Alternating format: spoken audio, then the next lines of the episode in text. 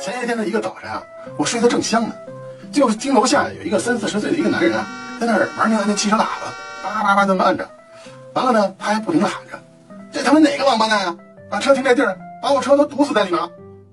我从那梦中啊就惊醒了啊！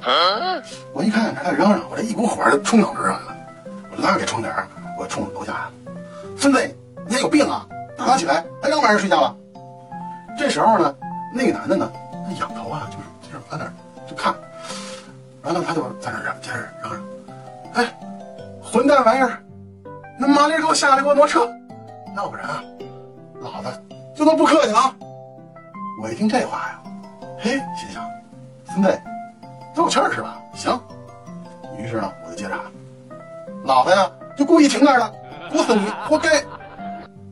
我的话音未落呀，只听楼下啪哗啦，那男的就把车挡风玻璃就给踩了一大窟窿。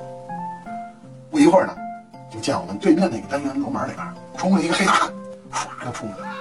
接着呢，楼下就传来一阵怒骂声、厮打声。我呢，拉上窗帘啊。我睡了一回笼觉。